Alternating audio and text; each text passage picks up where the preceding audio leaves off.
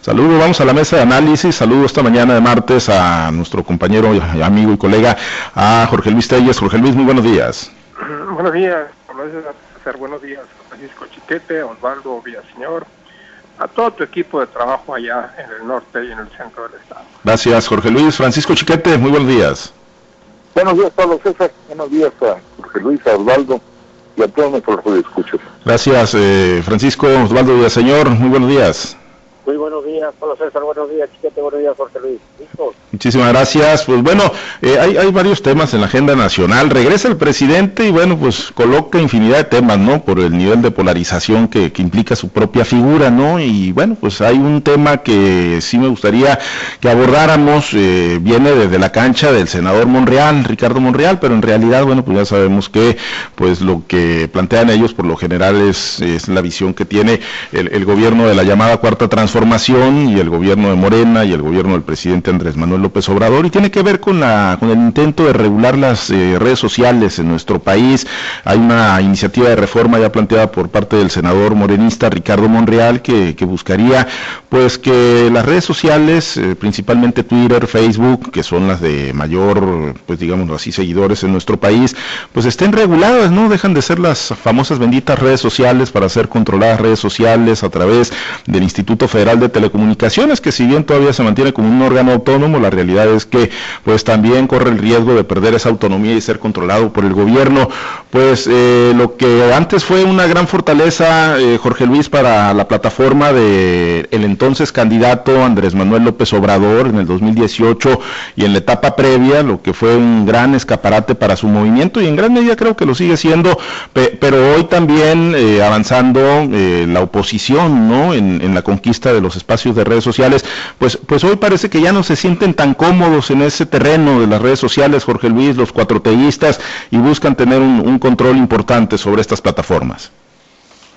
Sí, Pablo César, pues como todas, como todas las leyes, ¿no? Este, llenas de tecnicismos, de, confusiones, de poco claras, que únicamente las entienden, pues por lo que le entienden a esto, ¿no?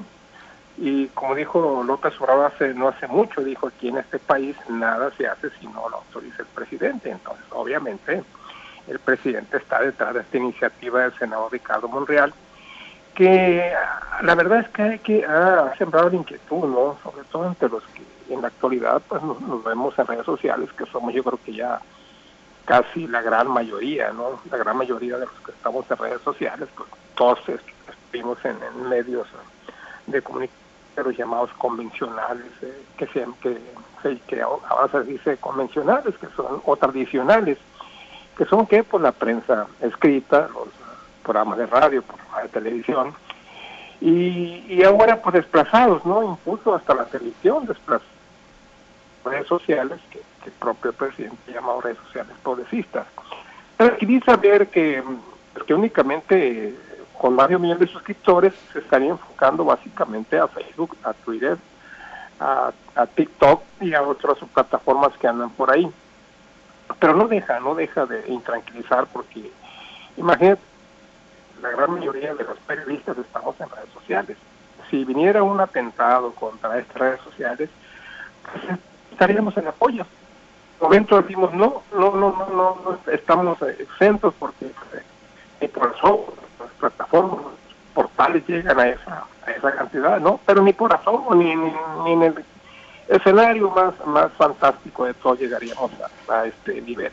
Sin embargo, pues sí, sí, sí hay inquietud de que en un momento dado pudieran cancelar estos, estos canales de comunicación y entonces sí, muchos periodistas que, trabajamos, algunos han sido despedidos, otros este, con salarios reducidos a consecuencia de la pandemia, la verdad es que ya son una gran cantidad, un gran porcentaje de personas, periodistas, reporteros, pues sí, representa una amenaza contra la llamada libertad de expresión.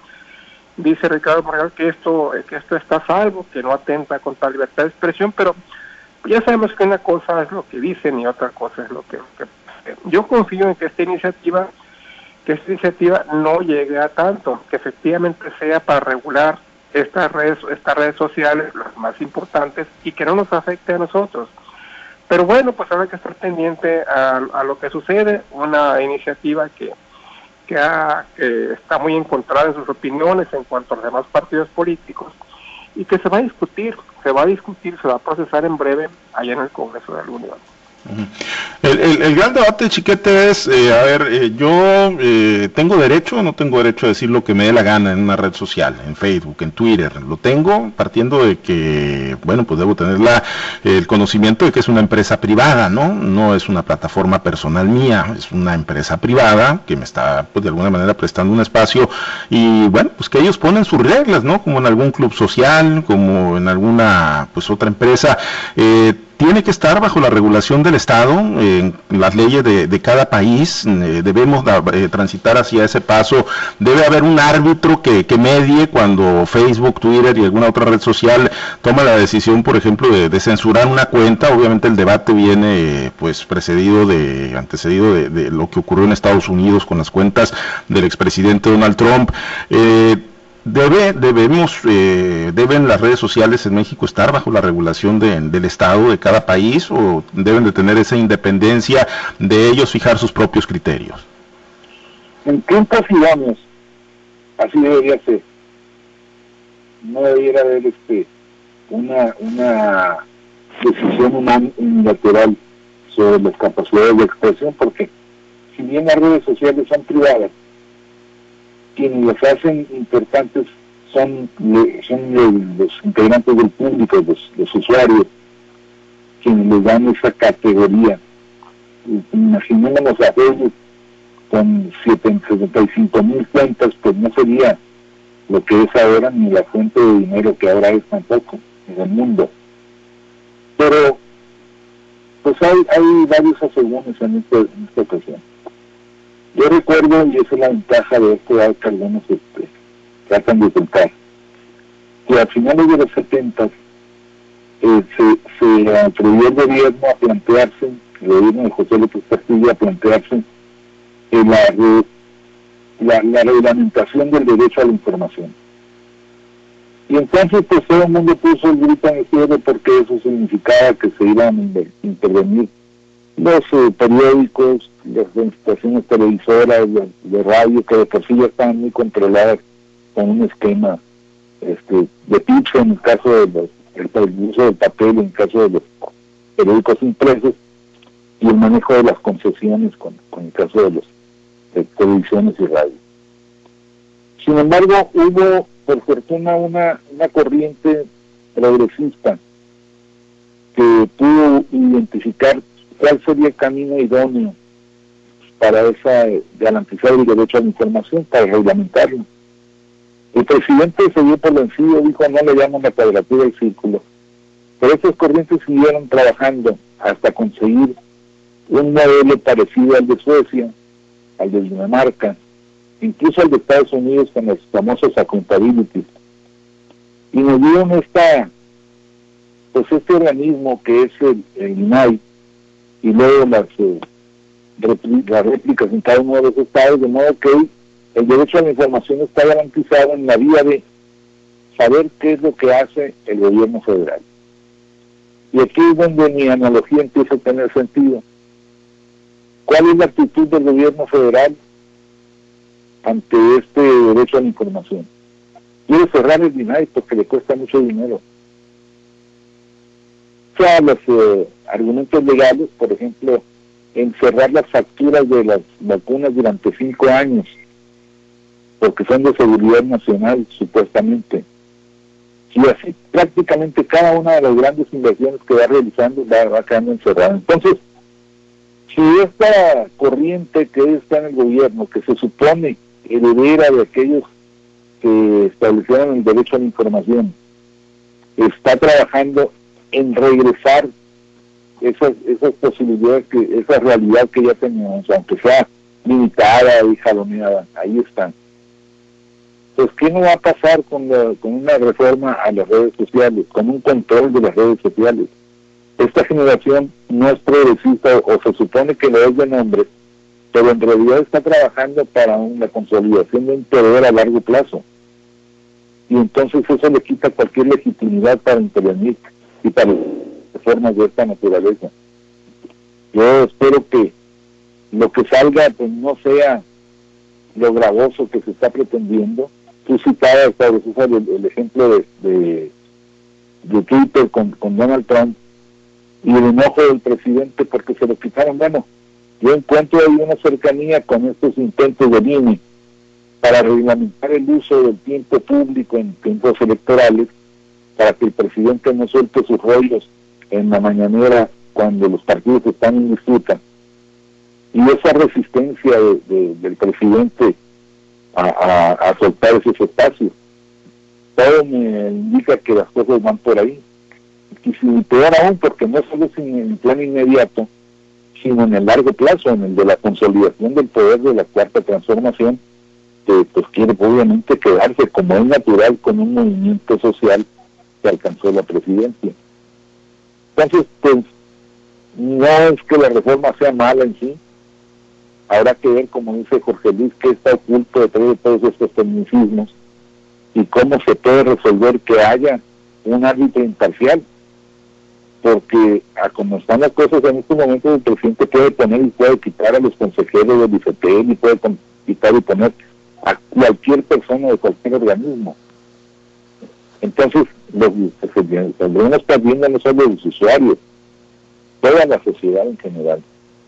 Pero bueno, de eso se trata, de dar este debate para que la sociedad entienda cuál es la profundidad y cuáles son los alcances y los riesgos de, esta propuesta. Sí, y bueno, eh, tentaciones en el poder pues siempre las hay, ¿no, Osvaldo? Eh, recuerdo que en el sexenio de Peña Nieto pues también hubo intentos, ¿no? Con la iniciativa de ley de telecomunicaciones y, radiodifusión planteaba censurar algunos contenidos de Internet, la posibilidad de bloquear la señal durante concentraciones públicas eh, bajo el argumento de temas de seguridad. La tentación de controlar lo que no pueden controlar, ese tipo de espacios en redes sociales, pues ahí está, ¿no? El gran problema es que en esa época cuando se presentó esa iniciativa del presidente Enrique Peña Nieto, el entonces presidente, pues el entonces eterno candidato Andrés Manuel López Obrador, y leo textual, eh, lo dijo en San Cristóbal de las Casas el 25 de abril del 2014, Andrés Manuel afirmó que el presidente Enrique Peña Nieto actúa como dictatorcito, dictadorcito al tratar de censurar Internet, según se plantea en la reforma de telecomunicaciones. Pues hoy totalmente diferente, un espacio que antes le era favorable Osvaldo al presidente, pues hoy pues ya dejó de ser las benditas redes sociales y hoy pues se ha convertido en uno de los contrapesos importantes en la generación de opinión pública y en, pues en el análisis ¿no? de, todos los temas que, que, emanan de sus conferencias mañaneras y de, y de todo y de todo lo que se está haciendo en la cuarta transformación, Osvaldo. A ver, con Osvaldo, ¿perdimos la comunicación con Osvaldo? Bueno, vamos a tratar de, de recuperar ahí a Osvaldo Villaseñor Pacheco, pero sí, la realidad es que, bueno, hace apenas seis años, siete años, el presidente, el presidente, eh, hoy presidente Andrés Manuel López Obrador, bueno, pues decía eso, ¿no? Y así se refería precisamente a las redes sociales, ¿no? Y así se refería al expresidente Enrique Peña Nieto como eh, dictadorcito al tratar de censurar el Internet. Eh, tanto hacemos contacto con Osvaldo Villaseñor, Jorge Luis, pues eh, hoy son poses de, de, dictador las que estaría asumiendo el presidente Andrés Manuel López Obrador, Ricardo Monreal y su movimiento al tratar de regular las, las redes sociales, Jorge Luis. Yo creo que usted ha planteado el tema con mucha claridad y mucha mucha objetividad y de manera muy concluyente, ¿no?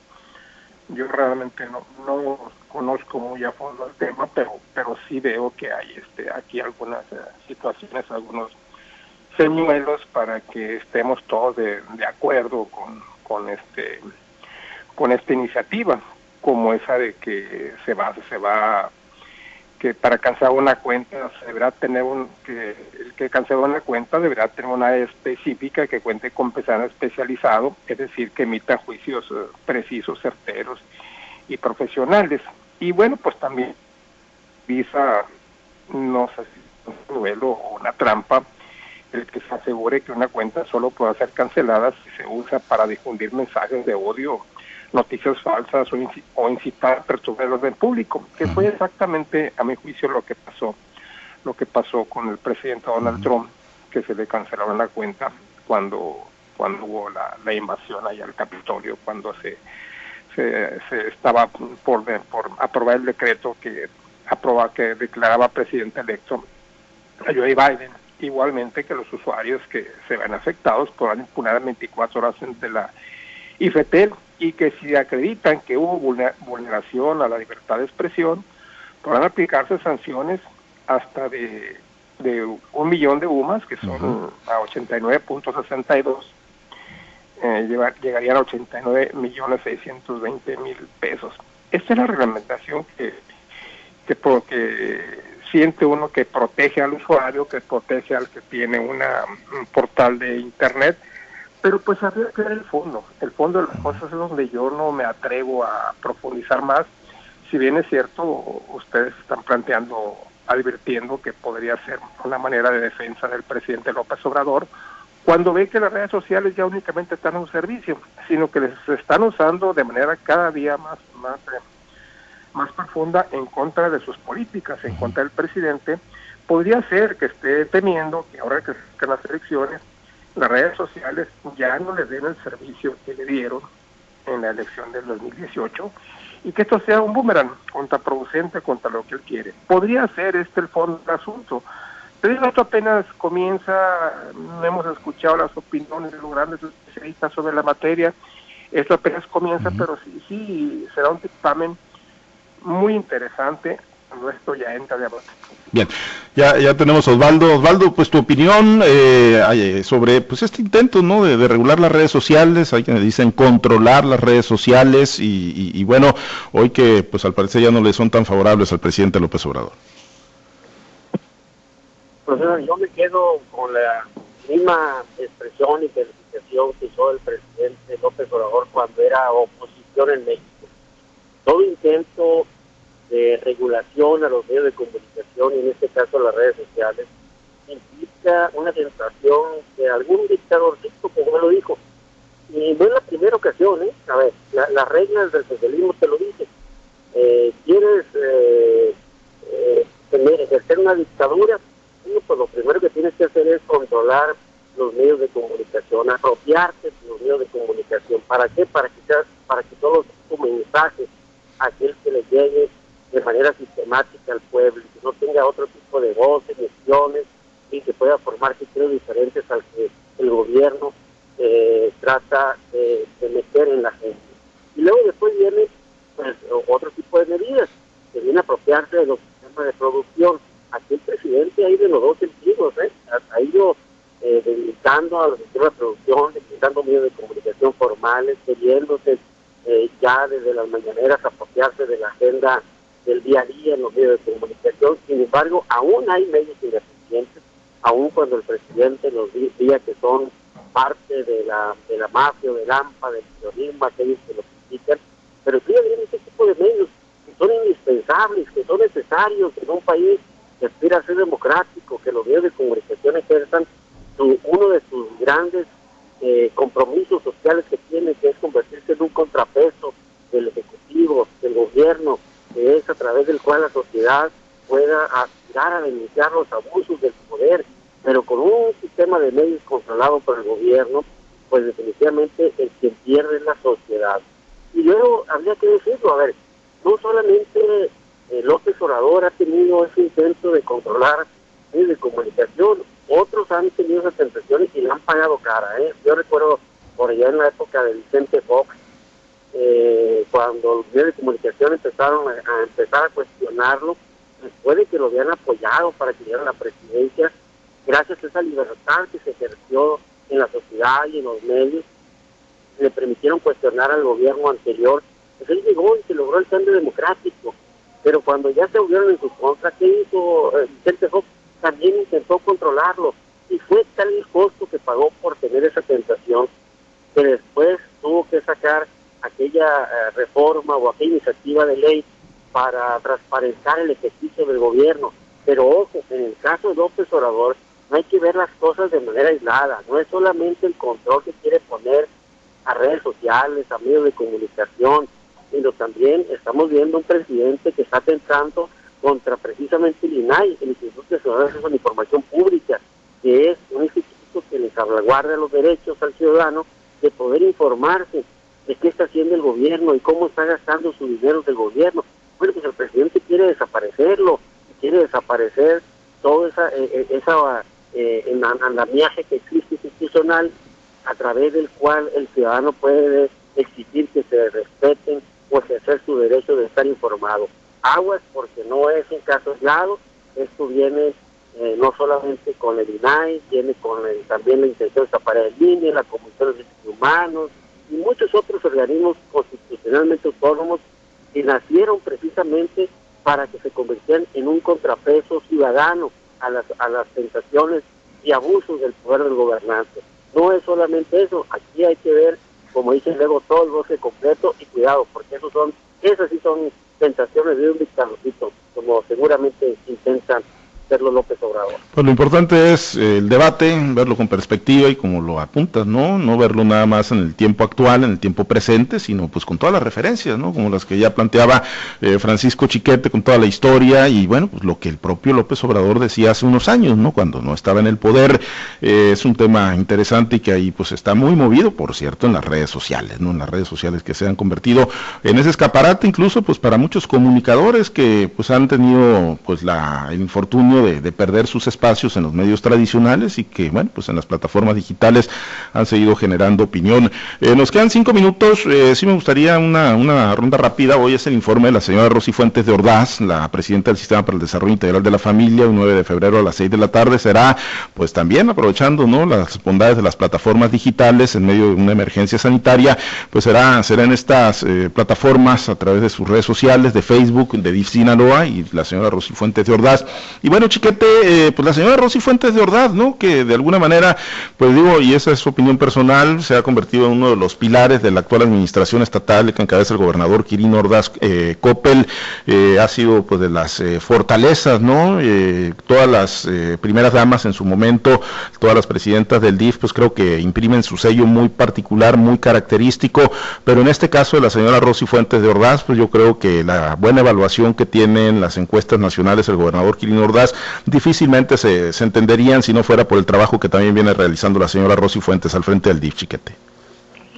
Pues mira, para eso es un lugar común decir que el DIF es la cara amable del gobierno, la cara social, como en efecto lo ha sido todo el tiempo, que cada presidenta ha tenido sus logros, ha tenido sus consideraciones. Sin embargo, en el caso de la señora Rosy Fuentes, creo que ha sido una verdadera revelación sobre todo para quienes no la conocían porque no es una señora que hubiera participado en política, era socialmente muy activa aquí en Mazatlán por los días, pero no se había revelado como ese activo político que efectivamente es, a tal extremo que muchos pensaron que el presidente, que el gobernador estaba cultivando ahí una, una sucesión a modo. La verdad es que la señora ha trabajado muy intensamente con un muy, muy fuerte sentido humano que le ha dado este, esta característica y que efectivamente pues, le ha aportado a la imagen del gobierno estatal. Creo que ha sido una buena gestión, con mucha iniciativa, con mucha una visión mucho más amplia del asistencialismo simple en que había sido reducida a veces el, el. Y creo que pues tendría que ver cómo todo este avance que sí se ha tenido pudiera permanecer después del cambio que se viene. Pues sí, efectivamente, hoy es el informe entonces de la señora Rosy Fuentes de Ordaz. Eh, Osvaldo, pues eh, en su momento, pues hasta se le llegó a evaluar, ¿no? Se le llegó a valorar como, como prospecta para suceder a su, a su esposo. Está muy bien evaluada, bien ranqueada, pero bueno, no se dio finalmente ese paso, lo que pues no implica que, que el trabajo de merite Osvaldo al frente del Sistema para el Desarrollo Integral de la Familia. Me preguntaron a la señora Rosy aspiraba a ser candidata a gobernador, estaba bien posicionada, que había un reconocimiento a su trabajo.